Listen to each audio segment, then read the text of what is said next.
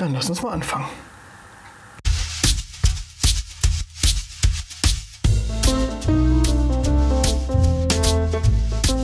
Willkommen bei einer neuen Episode mit Bart, Brille und Beanie.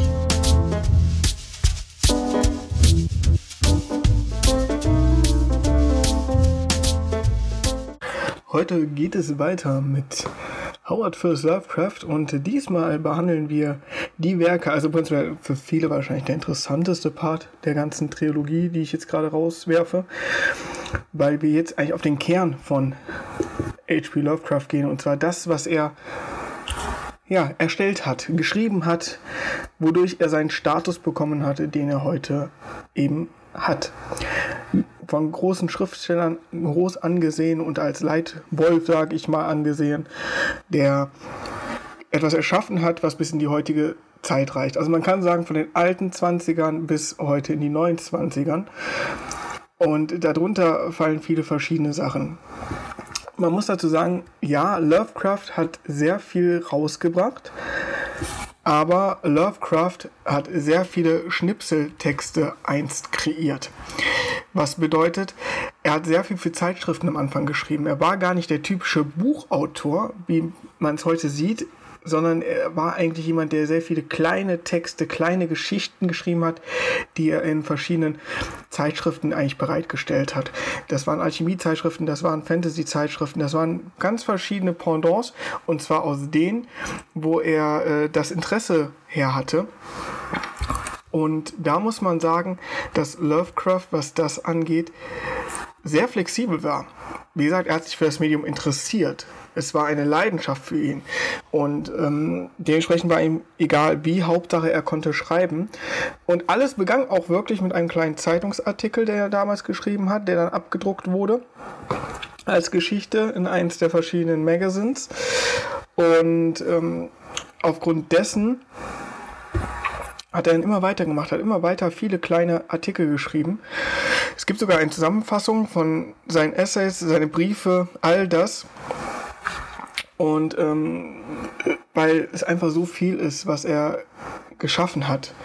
Und um seine Bücher und seine Geschichten wirklich zu erschaffen, hat er nicht ein Stadtteil genommen, wo er gelebt hat, sondern hat einen eigenen geschaffen und hat eigene Städte geschaffen. Darunter auch, und das ist wahrscheinlich einer der Orte, die ja vom Namen her nicht nur aus Lovecraft bekannt sind, obwohl es da einen sehr starken Ursprung hat, und zwar Arkham. Arkham ist ein Ort, der sehr oft bei den Lovecraft-Geschichten ähm, auftaucht, aber auch Dunwich ist ein Name, der immer wieder auftaucht. Genauso wie, und dieser wird gerne falsch ausgesprochen, es heißt nicht Innsmouth, sondern Innsmouth. Und das sind so Plätze, die immer wieder auftauchen bei Lovecraft, wo immer wieder die Geschehnisse stattfinden. Ähm, und man muss sagen, dafür, wie gesagt, hat er halt einen ganz, ganz eigenen, ja, Stadtteil in der Nähe von England erschaffen wo all diese mystischen Wesen, Ereignisse, der Rassismus dort alles in Anführungsstrichen ausgelebt wird. Und man kehrt immer wieder mal hin zurück. Das heißt also, Lovecraft geht hin, verarbeitet einen Ort, nutzt diesen für den Moment, nutzt ihn dann später in anderen Geschichten und greift darauf zurück. Wenn wir von Geschichten reden, reden wir von wenigen Büchern, die wirklich irgendwie 200, 300 Seiten lang sind, auch wenn es die heute gibt, aber das sind meistens Bände, die zusammengeschlossen wurden. Und zwar, weil das alles eine Themologie war, die zwar als einzelne Geschichten zu sehen waren, aber im Zusammenschluss funktioniert haben, weil dann doch irgendwo eine Gleichheit existierte. Das heißt, gerade was den Cthulhu-Mythos angeht, ja, eigentlich das mit den großen Alten. Man muss dazu sagen, auch da hat Lovecraft eine Thermologie gemacht. Er hat ja sowohl den Fantasy-Aspekt wie auch seinen astrologischen Sci-Fi-Aspekt genommen und hat diesen zusammengefügt, weil das waren so seine Kernelemente, die er wirklich geliebt hat und die er für seine Geschichten auch genutzt hat. So kann man sagen, alles, was mit den sogenannten großen Alten passiert, ähm, passiert auf, auf der Erde. Aber da ist natürlich erstmal die Frage, wer sind eigentlich die großen Alten? Spricht man über die großen Alten, kommt ein Name sofort immer wieder ins Gedächtnis. Und zwar Cthulhu. Aber es ist sehr viel mehr als nur Cthulhu. Und zwar haben wir einmal die älteren Götter. Um einmal ganz kurz den ganzen, den ganzen Baum des Cthulhu-Mythos ein wenig aufzubauen. Wir haben die Götter, die Götter haben die Welt geschaffen, die Götter haben uns das geschickt, was ja der Horror eigentlich beinhaltet. Und ähm, dieser Mythos ist Bestandteil des sogenannten Necronomicon. Vielleicht mal ganz wichtig hier nochmal direkt, um zur Seite zu grätschen. Das Necronomicon ist von Lovecraft nie als Buch erschienen. Das Necronomicon ist und bliebe bis zum Ende seines Todes ein fiktives Buch, ein fiktives Grimoire, was nie, nie von ihm verfasst wurde. Alles, was heutzutage unter dem Titel Das Necronomicon läuft, hat nichts mit ähm, H.P. Lovecraft in dem Sinne zu tun, dass es von Lovecraft kommt, sondern dass darauf gesetzt wurde oder es geschaffen wurde. Es wurde immer nur erwähnt. Und zwar ähm, immer nur ganz kleine Inhaltsfragmente, die für die Geschichte gebraucht wurden. Und der Autor des Necronomicon das ist Abdul al-Hazred. Egal wann, ist immer Abdul al-Hazred ähm, damit in Verbindung. Das heißt, wenn jemand irgendwo das Necronomicon als Geschichtsteil nutzte, fällt auch dieser Name. Man muss da, oder man kann dazu sagen, vielleicht für Leute, die selbst gerne schreiben, Geschichten schreiben, ähm, wie es zu meiner Person ist. Ich schreibe auch eine Geschichte ähm, im Lovecraft-Universum die heißt äh, Wald Echos und auch da ist natürlich das ja, dass das Necronomicon ein wichtiger Bestandteil und genauso wie sehr viele normal sind und Cthulhu-Fans halt sind, auch des Wesens an sich selbst, ist auch für mich in dem Fall wichtig, dass das der Cthulhu-Mythos mit darin getragen wird. Aber auch hier reden wir von einem Buch, was, was alles beinhalten kann. Das Necronomicon ist nichts, was festgeschrieben ist, weil keiner wirklich weiß, was drin vorkommt. Wir wissen nur, es sind Schriften über die Götter und Schriften der Alten, die eine große Macht besitzen für die Götter und den Alten und eigentlich nicht ausgesprochen werden sollten, geschweige denn gelesen werden sollten der Menschheit. Passiert natürlich trotzdem, weil sich ja keiner an Regeln hält. Aber um da nochmal drauf jetzt einzugehen. Ähm, Prinzipiell ist es ja wie eine Flucht, sich eine, selbst, eine, eine Welt zu erstellen, einen Mythos zu erstellen, der darum geht zu sagen, pass mal auf, ich habe ein Universum. Dieses Universum besteht aus den großen Alten und die haben die Welt erschaffen. Und dann gehen wir hin, dann haben wir nämlich äh, einen großen, also der, der größte der Götter ist Asathoth. Das ist der Dämonensultan. Und er ist das ähm, ja, Chaos im Zentrum der Unendlichkeit und birgt eigentlich den Thron. Und äh, er ist prinzipiell eine immerwährende Explosion. Seit Anbeginn der Zeit, seit Entstehung des äh, Universums ist er da oben und explodiert dauerhaft. Und das hat auch zur Folge, da er einer der äußeren Götter ist, dass er immens intelligent ist. Er hat eine unglaubliche Macht und aus ihm gehen halt die, ähm, ja, seine, seine, seine Wesen. Ja, äh, und es gibt äh, nur Niralatotep, das ist der Geist und die Seele äh, Asathoth. Er wurde von, von ihm getrennt, weil er der Einzige ist, der den Dämonensultan besänftigen kann nimmt man dazu ein paar seiner Ursprünge, wo Lovecraft ihn ähm, ja, erwähnt, ist das zum Beispiel die Mine auf Yugoth oder zum Beispiel der namenlose Turm, ähm, um mal zwei zu nennen, die aber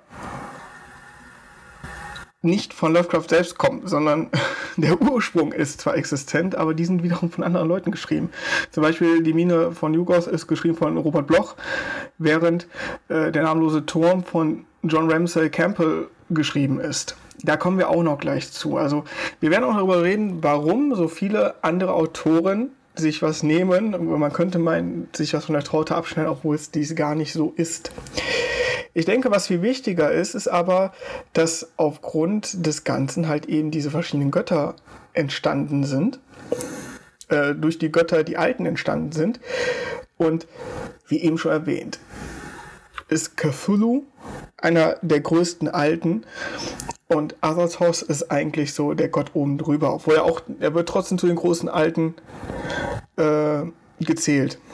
An sich sagt man, es wären alles Götter, aber man muss schon so ein bisschen unterscheiden. Dann gibt es noch Gatanaotha, das ist der, beste, einer der schönsten Namen, die er kreiert hat, sowie Hastur, Nyarlathotep, Raantegoth, Subnigoras, Tathasgoa, Yik und Yog Sotototh. Das sind eigentlich die ganzen großen Alten, auch wenn sich das alles gerade nach wunderbaren nordischen Kauderwelsch anhört. Aber so ist es halt eben. Ähm, die, das Lovecraftige ist reines Fantasy-Nerdtum aus dem Kern heraus, wo es hingehört. Und ich kann mal von jedem ein wenig anreißen. Also während äh, Cthulhu, ähm, auch Cthulhu genannt, äh, ist das Wesen aus dem Meer, das von seinen Jüngern im Pazifischen Ozean äh, in einen todesähnlichen Schlaf gefangen gehalten wird, aber der immer wieder ja, auferrufen werden soll, um, um die Welt nach oben also aufzusteigen nach oben, um dann die Welt zu versklaven und niederzuringen. Und wer vielleicht auch auf Instagram gesehen hat, ich habe ein paar Zitate vor der ersten Folge rausgehauen und da kommt zum Beispiel auch einer der freien Übersetzungen her. Es ist nicht tot, was ewig liegt, bis das die Zeit den Tod besiegt. Was auch damit gemeint ist, wenn er aufersteht, ähm, dass er eben dann emporkommt, das Wesen, was eigentlich tot sein soll, aber trotzdem den Tod hervorrufen kann und den Untergang der Welt hervorrufen kann. Ja, dann haben wir äh, Gantanto da. Ob die so ausgesprochen werden, jeder spricht die, man muss dazu sagen, ein wenig anders aus. Ähm und er ähm, herrscht über die Menschen im verschollenen Königreich Gna auf dem versunkenen Kontinent Mu.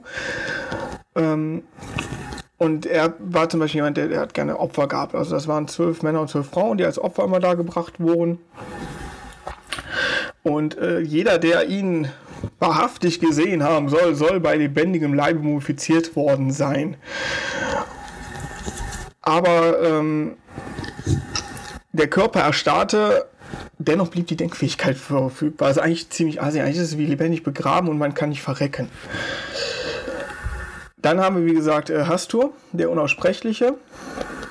Ähm, der kommt äh, auf, dem, auf dem dunklen Stern, äh, lebt er in der Nähe von Aldebaran und, äh, und ist im Sternbild des Taurus gefangen. Und er steht in Verbindung mit dem König in Gelb auch dazu gibt es wiederum Geschichten.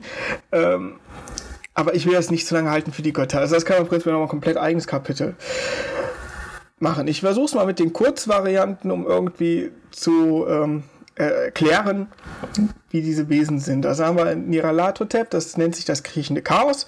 Ich denke, das ist so ein Name, da kann man sehr gut mitarbeiten. Äh, dann gibt es dann Tegoth, das ist eine amphibisches Insekten- und Affenähnlich großer Alter. Ähm, hat, ist kugelförmig, hat äh, sechs Arme mit Krebs, aus dem Krebs ähnliche Klauen sprießen.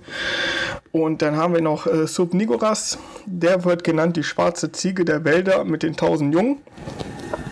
Da könnte man so ein bisschen eigentlich denken, dass das so in die Richtung äh, ja, Satanismus geht, wo halt auch da ja auch der Ziegenbock als das Bild Satans gesehen wird. Äh, aber eigentlich hier zu sehen, ist er zu den größeren Alten und gilt hier eigentlich als der Fruchtbarkeitsgott, weil er halt auch seine Jünger hat, die sich ihm opfern. Dann äh, Sasasoga äh, hat einen amorphen Körper, ist meist riesig und sieht aus wie eine haarige Kröte mit Elefantenbeinen. Also eine sehr, sehr schöne äh, Bezeichnung. Dann gibt es noch Yik, der als Vater der Schlange bezeichnet wird, also ein Schlangengott. Ähm, und dann gibt es noch Jok äh, Sothoth. Und hier muss man sagen, der äh, Jok ist noch mit einer bekanntesten. Das ist ein ist der Wächter oder auch das Tor. Er gehört mit zu den größeren äußeren Göttern, also auch einer der, der oberen. Und ähm, der wird oft äh, als gelbes Wesen dargestellt. Also prinzipiell wie, wie so ein Schlangenhaufen. Oben guckt prinzipiell nur so eine kleine Kugel aus der Kopfsaal ist. Ähm, und er soll der Vater von Cthulhu und Hastor sein. Und zusammen mit Sub Nigorath Nuk und Yep gezeugt haben. Auch hier ist das wieder eine Riesenverzweigung aller verschiedener Götter wie auch Alten, wie sie wo in Verbindung stehen. Das als kleiner, wirklich kleiner Exkurs, um zu verstehen, ähm, wie, die, wie die Geschichten funktionieren. Denn aus all diesen Geschichten, Erzählungen ist halt eben einer dieser Götter, obwohl es gar nicht nur oder einer der alten, obwohl es nicht nur den einen alten gibt, herauskristallisiert und das ist Cthulhu. Und dabei hat H.P. Lovecraft noch viel mehr geschrieben als nur über Cthulhu. Ob es Kurzgeschichten sind oder längere Geschichten, ähm, das ist halt, ja, das ist, das ist halt, wie soll man sagen, jedes stand für sich und das ist genau das, was äh, so hervorragend, wirklich hervorragend von ihm gebaut wurde. Welche man halt auf jeden Fall kennt, ist natürlich der Ruf des Cthulhu. Da müssen wir nicht drüber sprechen. Das ist einmal die Erklärung des Cthulhus, wie es funktioniert, wie die Jünger dazu stehen, warum Cthulhu nach oben gerufen werden soll. Das ist so der, das Mainstream-Buch. Da gibt es auch verschiedene Bände zu, die dann ähm, immer weitere Geschichten des Cthulhu-Mythos erzählen. Ähm, was aber auch noch ein ähm, ganz großes Buch ist, war eins seiner letzten, muss man dazu sagen. Das waren ähm, die Berge des Wahnsinns. Die Berge des Wahnsinns dreht sich darum, dass es eine Expedition gibt, die auf äh, die hoch in die, in die Berge steigt. Ich will den Ort nicht nennen, weil das ist ein ziemlich cooler Effekt, den man dazu hat. Und es ist natürlich ein verschneites Gebiet und man versucht eine Expedition dahin zu machen, weil man gehört hat, dass da was Besonderes ist, wie halt sowas meistens ist findet aber dann etwas natürlich, womit man nicht gerechnet hat, dass es dort ist. Und dies ist eine der längeren Geschichten, eine, eine Geschichte, die man sich auch in Ruhe anhören sollte. Das ist immer das Problem, kann man H.P. Lovecraft nebenher lesen? Nein, genauso wenig wie man H.P. Lovecraft nebenher hören kann. Weil es sind so viele Spielereien in seinen Geschichten und seinen Werken, dass man immer darauf achten sollte, wie man zuhört. Egal, ob es zum Beispiel das Grauen von Dunwich ist, ob es ähm, das Nachtmeer ist oder eben wie gesagt ähm, die Berge des Wahnsinns, so haben wir hier Titel, da Lovecraft sehr verspielt ist und seine Verspieltheit ist relativ subtil, aber erinnert schon so ein wenig an etwas Verspieltheit, wie sie auch später große Schriftsteller weitergeführt haben, wie zum Beispiel ein J.R.R. Tolkien mit der Herr der Ringe. Nicht so detailgetreu, aber dennoch sehr explizit. Und man auch sagen muss, da muss man genau lesen, auch mal zweimal lesen, was halt eben gemeint ist. Und ähm, mit dem, was eben gemeint ist, ist halt eben nicht nur das gemeint, weil wie gesagt, er hat auch Sci-Fi geschrieben. Und wenn man äh, vom Sci-Fi ausgeht, ist jetzt zum Beispiel gerade ein Film erschienen, wo die wenigsten den Blick dafür hatten, dass es sich hier um eine H.P. Lovecraft-Verfilmung handelt. Auch hier sind wir wieder bei der Geschichte, ne? Filme wie auch Spiele, das werde ich jetzt noch im dritten Teil genauer unter die Lupe nehmen mit euch, damit ihr wisst, okay, wenn ich das jetzt schaue, da, da steckt H.P. Lovecraft mit drin oder basiert auf Lovecraft, aber hier ist es gerade was sehr brandaktuell ist, sehr interessant, und zwar die Farbe aus dem All. Ähm, in dieser Geschichte geht es darum, dass wir ab einem ländlichen Teil sind, der abseits von, also es ist ein riesiges Privatgelände, da ist ein Feld, mit, da wohnt eine Familie. Und man kennt es, Teenager ist ein Teenager und die Family ist halt so, oh ja, Ruhe und schön. Und eines Nachts stürzt ein Meteorit ab. Und dieser Meteorit leuchtet, ja, lilahaftig. Und alles, was in Verbindung mit diesen Meteoriten kommt, verändert sich. In welche Richtung und was genau passiert, möchte ich nicht erzählen, dann wäre der Kick raus. Aber hier sind wir sehr subtil. Das heißt also, auch hier reden wir natürlich davon, dass trotzdem irgendwo ein Wesen da auch mitspielt, aber auch das erklärt sich später genauer. Aber der Fokus ist hier eigentlich, eigentlich nur auf Meteoriteinschlag. Meteoriteinschlag, der was Außerirdisches auf die Erde bringt. Und hier sind wir vollkommen im Science-Fiction-Spektrum von Lovecraft. Keine Horror-Variante, auch wenn es auch immer wieder bei Lovecraft blutig vorgeht, was man auch vielleicht nicht glauben mag. Aber wenn man die Beschreibung schon alleine des nicht vorhandenen Necronomicons sich vorstellt, wo drauf steht, es ist eine ledrige Haut, wo drauf ein Bild abge äh, wo ein, ein Bild ist, als wäre ein Gesicht drauf abgebildet, was leicht hervorgeprägt ist. Und wenn man drüber geht, es sich wie alte ledrige Haut anfühlt, dann weiß man, dass äh, Lovecraft doch schon ein sehr, sehr expliziter Junge war. Ähm, aber genau das hat ihn ausgemacht, dass er eben da komplett abstrus geworden ist und eben auch viele inspiriert hat, wie zum Beispiel ein Stephen King. Stephen King sagt selbst, dass er für das, für das 20. Jahrhundert einer der wichtigsten Einflüsse war und auch er ist davon nicht unangetastet geblieben. Und das finde ich eigentlich eine sehr, sehr schöne Geschichte zu hören, dass das bis in die heutige Zeit eben weiter reingreift. Oder äh, Romero. Romero kennt man auch. Auch Romero ist jemand, der in seinen Filmen, wie auch man, ein Teil hat ja auch Romero Spiele mitproduziert, immer wieder auch gesagt hat, dass es so gekommen ist, wie es gekommen ist, oder dieses Genre gekommen ist, hat auch viel mit Howard Phillips Lovecraft zu tun. Und so merkt man eben, dass egal wo man im Horror oder auch im Science-Fiction-Genre ist, immer ein wenig Lovecraft, nicht überall, aber vieles, was, was Horror, Sci-Fi oder ähm, Horror Fantasy geht, immer Lovecraft mitschwimmt. Zu einer Zeit in den 20ern, zu Lovecraft-Zeiten, wo man vielleicht nicht damit gerechnet hat, dass jemand, dass ein junger Mann, der schlaksig aussieht, sich da hinsetzt und solche Geschichten kreiert. Aber man darf auch nicht vergessen, Lovecraft war ein sehr introvertierter Mensch, der Menschen hasste für das, was sie taten und prinzipiell eine Flucht gesucht hat. Und was konnte er am besten schreiben? Er hatte immer dieses Verständnis da, das hat ja auch sein Großteil, wie auch letztes Mal erwähnt, ja auch gefördert. Und äh, er hat es halt in Kurzgeschichten oder Geschichten an sich gefestigt. Und man geht immer noch davon aus, so viel wie man heute sagt, dass man von Lovecraft gefunden hat äh, oder auch veröffentlicht hat, dass das weiß Gott nicht alles war, was wirklich existent war. Ähm, neben den ganzen Büchern ist es auch sehr interessant, gibt es einen Zusammenschluss in einem Buch von den Briefen von Lovecraft, die er mit seinen Freunden, wie auch in der letzten äh, Folge erwähnt, untereinander dem, dem Briefverkehr abgedruckt ist, was sich auch lohnt, sehr zu lesen. Zudem ist ein riesiges Kompendium inzwischen rausgekommen. Also es ist wirklich ein fettes, großes Kompendium mit allen Geschichten von Lovecraft, das man sich inzwischen ähm, besorgen kann. Also man kann entscheiden, ob man jetzt ähm, sagt, ich möchte gerne einzelne Lovecraft-Bücher haben. Natürlich steht die Option, da muss man gar nicht drüber sprechen. Oder ich möchte gerne das große Kompendium haben.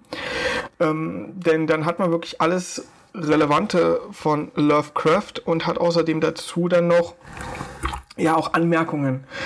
Wie, wann, wieso, warum. Ähm, es gibt eben H.P. Lovecraft, das große Werk, das ist eine große, wie gesagt, große kommentierte Ausgabe. Das Ding ist nicht ohne, hat auch seinen Preis. Wer eher, ähm, wer eher auf einzelne Bücher steht, mal etwas dicker, mal etwas dünner, der sollte nach der ähm, ja, man nennt sie Bibliothek des Schreckens Bücher Ausschau halten. Relativ einfach gehalten, das Logo hat man bestimmt schon mal gesehen. Äh, oben links und rechts sind jeweils Totenköpfe, die nach außen schauen. In der Mitte steht da einmal H.P. Lovecraft, die der, der, die ein, der Band ist immer schwarz, ganz einfach gehalten, steht drauf Herr Howard Phillips Lovecraft mit dem Titel, in dem Fall zum Beispiel die großen Alten und dann darunter welche Genre bedient wird. In dem Fall ist es eine Horrorgeschichte. Ähm, wie auch schon erwähnt, gibt es ja dann eben halt äh, die Cthulhu-Mythos-Bücher. Ähm, da gibt es insgesamt, wenn ich jetzt nicht komplett falsch bin, drei Stück zu. Ähm, Das heißt also, hier kann man sich drei Bücher komplett fokussiert auf die Cthulhu-Mythen holen. Und das ist vielleicht eine Sache, wo man ja, wissen will, was, was, möchte man, wenn man Lovecraft liest? Womit hat man Lovecraft kennengelernt? Oder ist man auch bereit, ähm, Lovecraft außerhalb zu betrachten? Zu sagen, ja, ich weiß, ich habe jetzt mit Cthulhu angefangen, aber Moment, ich, ich höre jetzt gerade Science Fiction, eigentlich gar nicht so meins. Ähm, bin ich aber bereit, ähm, mal reinzugucken. Was sehr schön ist heutzutage, ähm, es gibt äh, sehr coole, inzwischen sehr coole Comics zu Lovecraft. Das Problem war immer, dass bei Lovecraft es wurden viele Comics kreiert, aber nie waren wirklich welche dabei, wo ich gesagt hätte, ja, die sind jetzt wirklich hier outstanding, die sind für sich sehr eigen. Ähm, aber tatsächlich gibt es inzwischen äh, einen Künstler, wo ich sage, der hat es geschafft. Also der hat es wirklich geschafft, vor allem weil er vorher gar nichts mit Lovecraft am Hut hatte. Er wusste gar nicht, was für ein Typus Mensch das war oder sonstiges und hat sich einfach damit auseinandergesetzt und hat dann ähm, angefangen, ja, Geschichten zu nehmen, die ihm einfach gefielen und hat diese umgesetzt. Darunter fällt auch die Farbe aus dem All oder die, ähm, die Berge des Wahnsinns als Comic oder der leuchtende der. Auch hier verschiedene Varianten der Art, äh, welche er gewählt hat, viel hauptsächlich aus dem Horrorgenre. Und der Gute heißt Guru Tanabe äh, oder Go Tanabe ähm, wird geschrieben G-O-U und der Nachname ist T-A-N-A-B-E, für alle, die vielleicht mal schauen wollen, wovon der Verrückte eigentlich hier spricht. Es sind ähm, ja Black-White Comics, aber in einem sehr cool realistischen Zeichenstil. Ähm, und es ist halt trotzdem, läuft unter einer Manga-Ausgabe. Ob ich das jetzt wirklich komplett unterstreichen kann, dass es eine Manga-Ausgabe ist, das kennt man ja, ne? Man ist immer etwas, selbst sieht man das etwas anders, ob es dahin gehört. Aber gut, da, da macht man halt nichts, ne? Das ist äh, Auslegungssache, ob das jetzt so genannt werden sollte oder nicht. Ja, und es ist halt, das ist halt eben genau die Frage, die man sich äh, stellen sollte.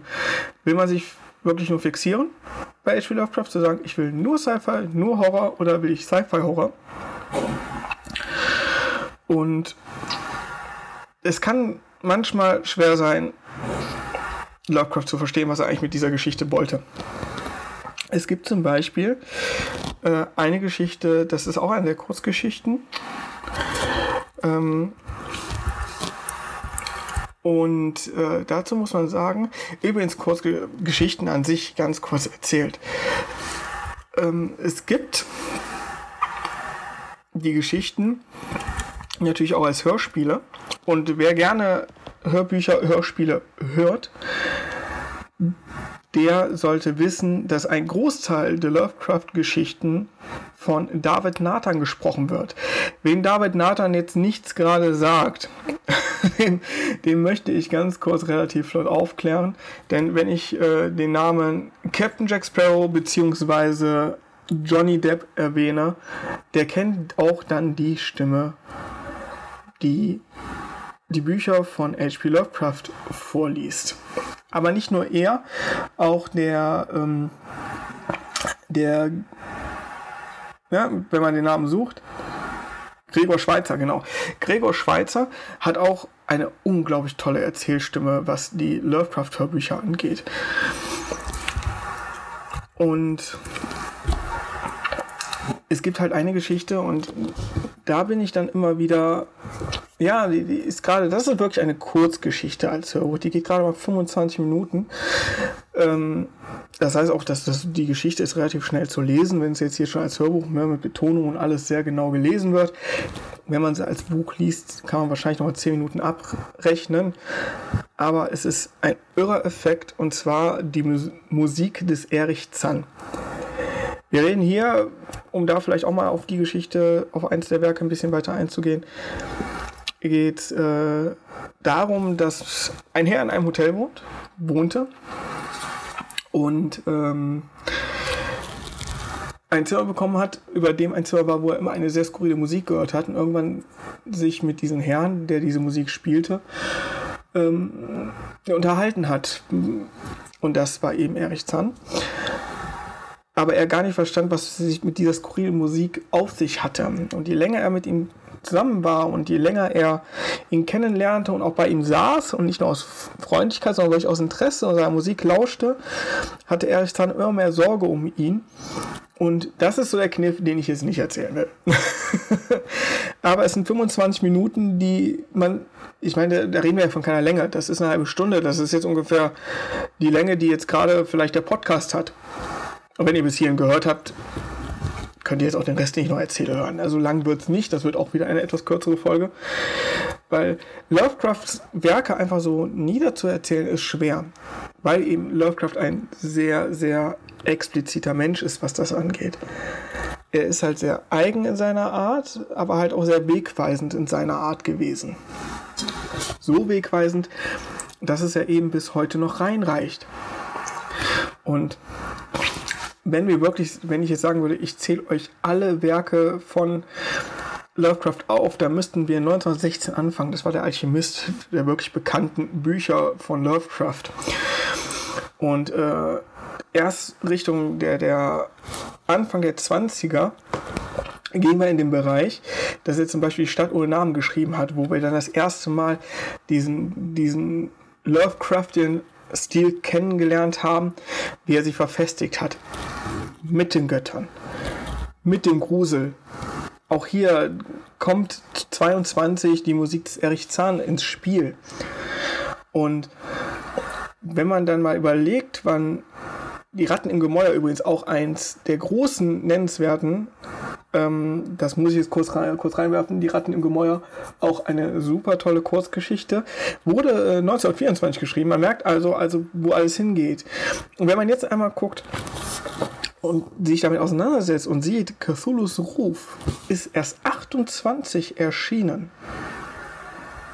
So wie was auch damit in Zusammenhang sitzt, wie zum Beispiel das Grauen in Dunwich oder das Flüstern im Dunkeln, das wird alles erst zum Ende der 20er ja von ihm niedergeschrieben. Das Grauen von Dunwich ist von 29, Flüstern im Dunkeln von 31 und Träume im Hexenhaus von 33. Aber das sind so die großen Geschichten, die jeder kennt.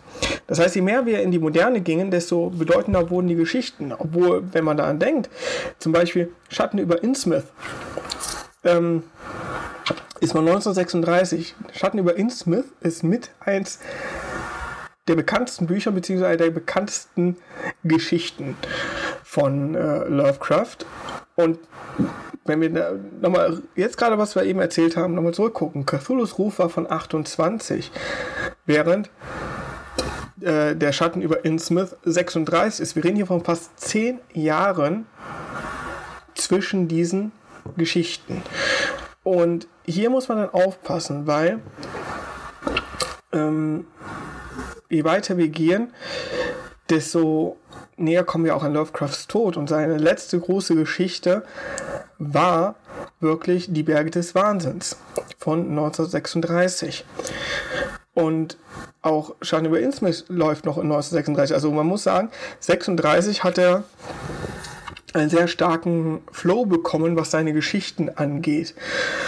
Und ich denke, das ist genau einer, einer der Punkte, wo Lovecraft für sich gesagt hat, dass er wahrscheinlich auch gemerkt hat, dass es nicht mehr lange sein kann.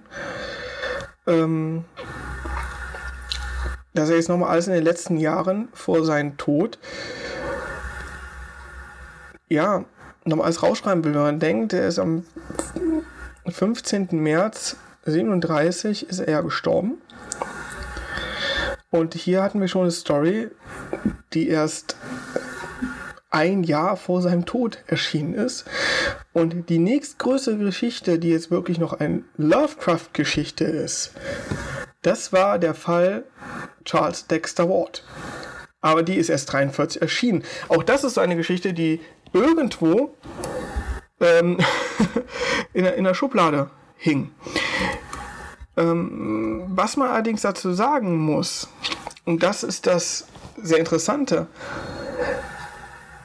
der Fall Charles Dexter Ward ist einer der einzigen Bände, oder eigentlich der einzige Band, oder die einzige Geschichte, die dort spielt, wo Lovecraft selbst aufgewachsen und gestorben ist. Und zwar in Providence, Rhode Island.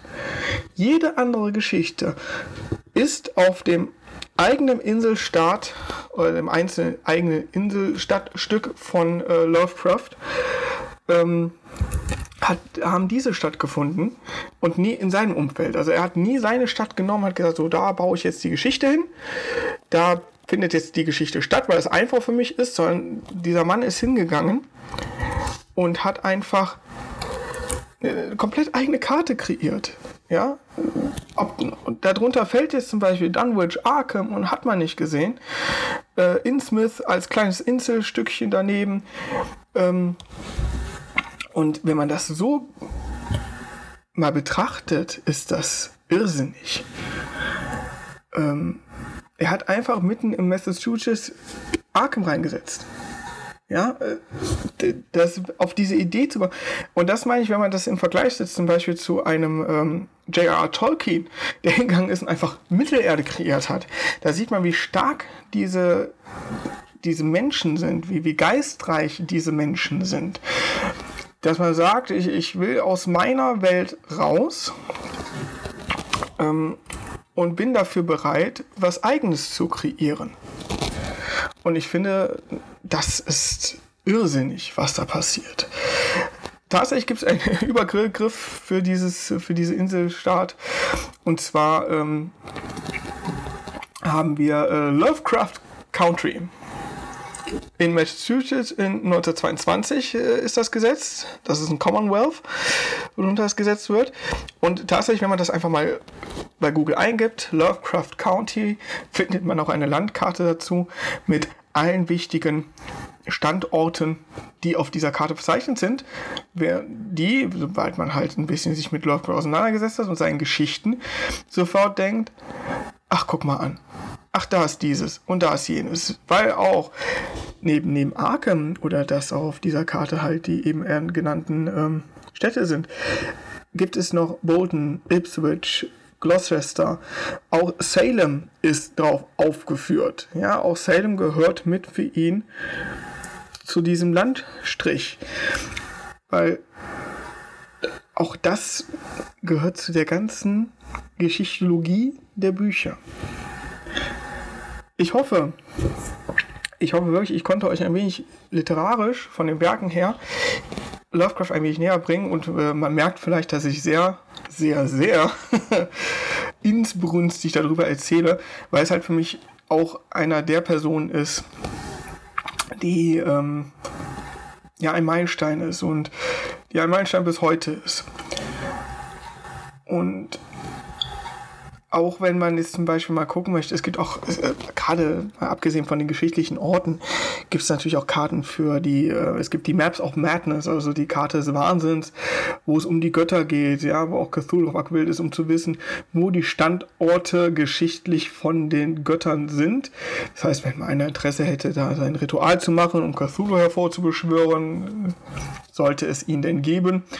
Äh, wir gehen jetzt alle mal nicht davon aus dann äh, kann man auch das gerne machen. Also es gibt inzwischen auch nur aufgrund der Erzählungen, die H.P. Lovecraft geschaffen hat, ähm, gibt es diese Karten. Und äh, wenn man diese natürlich dann noch nebenher bei sich liegen hat, man liest eine Geschichte und hat halt dann eben noch nebenher dann die Karte dabei liegen und sagt, ach, da ist das, da ist das äh, auf, auf der Insel, die von Lovecraft äh, Country geschaffen wurde, also die von Lovecraft geschaffen wurde, hat es natürlich nochmal einen ganz, ganz anderen Effekt. Ähm, und auch sehr schöne Geschichte, zum Beispiel die Katzen von Ulta, einfach um mal ein paar Namen reinzuwerfen. Es gibt natürlich auch so die beliebtesten Geschichten, die gelesen werden. Und äh, ich würde sagen, machen wir einfach mal wirklich die so die Top 10 und Platz 1, klar, Cthulhu's Ruf. Auf dem zweiten Platz würde man dann von den meisten oder von den beliebtesten ist, ist Berge des Wahnsinns. Dann eigentlich kein Lovecraft-Buch, aber wird darunter also es wird alles geführt, das heißt, wenn man jetzt nach Lovecraft sucht, kriegt man halt das Necronomicon mit den äh, verrücktesten Geschichten von H.P. Lovecraft. Das ist die 2008er Version. Es gibt auch inzwischen, wie gesagt, ein normales Necronomicon. Aber dann taucht eigentlich nur noch Lovecraft selbst auf. Das heißt also, wir haben da Schatten über Innsmouth, Dagon, das Grauen von Dunwich, der Außenseiter übrigens auch ein sehr, sehr tolles Buch, der Außenseiter, kann ich auch sehr empfehlen. Der Fall, Checks, äh, der Fall Charles Dexter Ward, wovon wir eh nochmal gesprochen haben, der, der einzige Band, der in Providence, Rhode Island selbst spielt. Die Katzen von Ulta und auf dem ja, zehnten Platz Niralatotep. Ne, da wird halt über, über Niralatotep dann nochmal genau erzählt. Aber es ist, es ist so ein großes Kompagnon. Man weiß gar nicht, wo man anfangen soll. Wenn man einfach nur die Kurzgeschichten nimmt, die er damals hat abdrucken lassen in den verschiedenen Magazinen. Wenn man die Briefe nimmt, die er mit seinen Brieffreunden ähm, untereinander kommuniziert hat. Und wenn man vor allem, ich finde, das ist nochmal ein ganz wichtiger Beitrag, worauf man gucken sollte, welcher Autor geht hin und arbeitet heutzutage in der heutigen Generation, in der heutigen Zeit immer noch die Mythen Lovecraft aus. Wir gehen aber hier auf die Werke von Lovecraft, wir gehen jetzt nicht auf die Fremdeinwirkung von den anderen Schriftstellern, aber es, lasst es mich so sagen, ihr könnt sie nicht an einer Hand abzählen. Es gibt so viele große Schriftsteller, die einfach sich ein Story-Part aus den Geschichten von Lovecraft genommen haben und darum weiter ihre Geschichten gebildet haben. Was total irrsinnig ist. Da sind Geschichten entstanden, die waren so nie vorgesehen. Aber dieses Universum, dadurch, dass es so offen ist, lässt es, hat es jede Menge Spielraum, Freiraum, um damit zu machen, was man will. Und ich finde, das ist was, was noch über Generationen getragen werden kann. Oder halt, ob es Fanfictions sind, ob es selbst Buchideen sind. Wie gesagt, ich bin auch mit Wald der Echos, was ich momentan schreibe. Ähm, wenn ihr auf der, wenn ihr auf der Bartbrille Beanie Webseite seid und dann unter diesen Artikel hier einmal schaut, habe ich euch einmal die Geschichte verlinkt, falls irgendwo Interesse ist. Das soll jetzt keine große Eigenwerbung sein oder so, aber falls einfach Interesse ist, wie sowas stattfinden kann oder, oder wie, wie ein Kopf funktioniert, wenn man Lovecraft-Fan ist. Ähm, habe ich euch verlinkt, das ist auf Wattpad. Ich weiß nicht, muss nicht jeder kennen, aber auch da kann man dann gerne einmal nachlesen, was äh, mein skurriler Kopf daraus macht. Ähm, man hat einfach so unglaubliche Möglichkeiten. Und natürlich ist und bleibt das meist verknüpfte Wesen von, von Lovecraft mit Lovecraft Cthulhu. Und das wissen wir auch alle. Und das wird auf ewig auch so bleiben.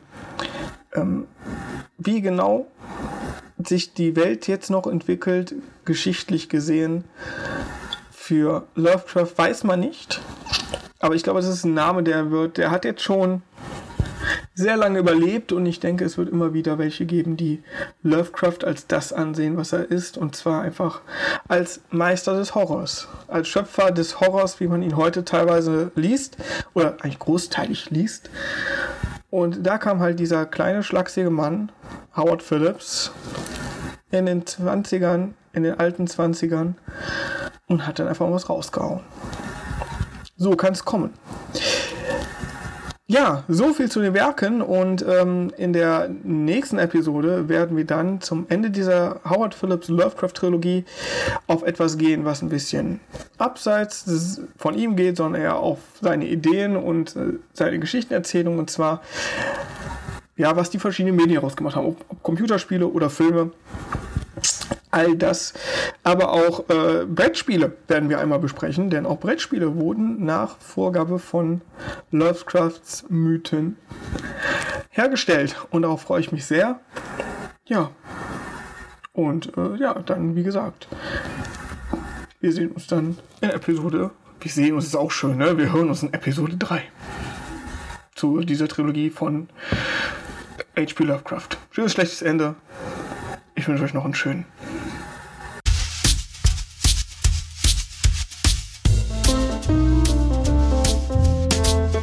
Ich danke euch fürs Zuhören und wir hören uns in der nächsten Episode von Mit Bart, Brille und Beanie.